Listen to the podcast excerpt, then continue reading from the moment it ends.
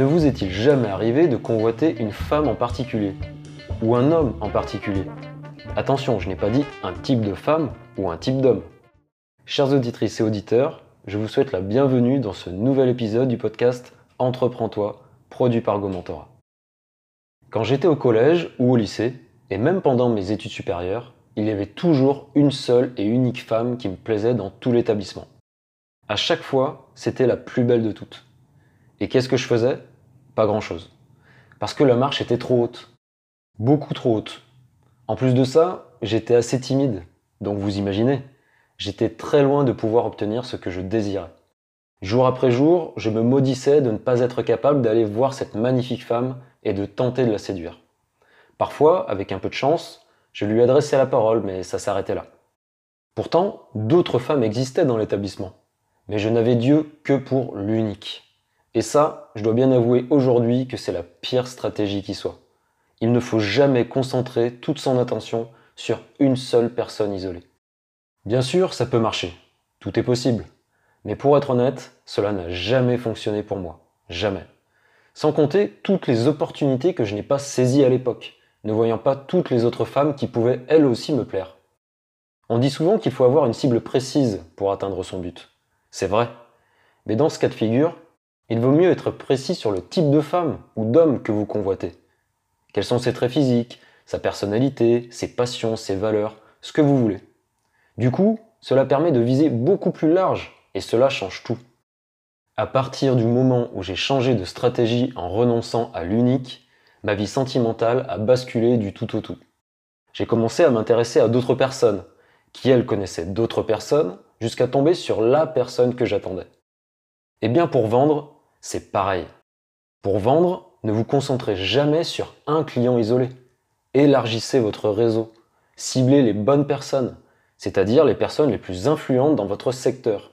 Si vous ne les trouvez pas, c'est que vous n'avez pas assez cherché. À force d'entrer en contact avec des gens qui existent dans le même écosystème, vous finirez par vous faire connaître et cela fera toute la différence. Pour vendre, recherchez les personnes influentes dans votre domaine et offrez-leur une opportunité. Si elles acceptent de travailler avec vous, alors vous accéderez à leur réseau et vous toucherez automatiquement un bien plus grand nombre de personnes. Si vous y arrivez, cette méthode finira toujours par payer. Donc, il ne faut pas négliger le temps passé à cibler les bonnes personnes et à établir une stratégie pour entrer en relation avec elle. Plus vous multipliez les opportunités, plus votre entreprise a des chances de se développer.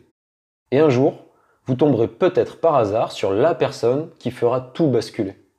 C'est souvent quand on s'y attend le moins que les meilleures choses arrivent. À chaque fois que vous nouez un lien avec quelqu'un, dites-vous bien que vous pourrez rencontrer d'autres personnes par son biais. C'est exactement pareil dans la vie personnelle. Élargissez votre groupe d'amis et vous tomberez sur la femme ou l'homme de votre vie. Vous l'aurez compris, la vie est faite d'opportunités. La vie n'est qu'une succession d'opportunités. Et comme l'a si bien dit Richard Branson, le fondateur de la marque Virgin, les opportunités sont comme les bus. Il y en a toujours un autre qui arrive. Encore faut-il savoir les attraper quand ils passent. En fait, les opportunités se créent et ce n'est pas tant lié à la chance. Indirectement, plus vous côtoyez de gens différents, plus vous augmentez le nombre d'opportunités qui s'offrent à vous. C'est logique. Et pourtant, peu de gens prennent la peine de prendre soin de leur réseau. Que ce soit pour le développer ou pour entretenir les relations qui parfois mettent longtemps à se nouer.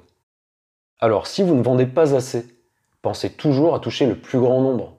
Élargissez vos relations, même si vous ne voyez pas encore comment elles pourront concrètement vous servir. Qui sait de quoi, ou plutôt de qui vous aurez besoin dans le futur? Il se pourrait bien que ce soit quelqu'un que vous ne connaissiez pas encore, ou auquel vous n'auriez jamais pensé aujourd'hui. Ne sous-estimez pas les bienfaits des relations que vous obtenez. Elles peuvent vous apporter tellement sur le plan professionnel. Sans compter que c'est souvent tout aussi enrichissant sur le plan personnel. Et pensez toujours à ce que vous pouvez apporter aussi aux personnes que vous côtoyez. C'est tout aussi important, même davantage. Il faut donner avant d'espérer recevoir. Et il faut souvent donner beaucoup plus que ce que l'on espère recevoir. Merci beaucoup d'avoir écouté ce nouvel épisode. Ne manquez pas les prochaines chroniques et n'hésitez pas à laisser un avis sur votre plateforme de podcast favorite. Vous pouvez également me retrouver sur gomentora.com ou sur LinkedIn. A très bientôt.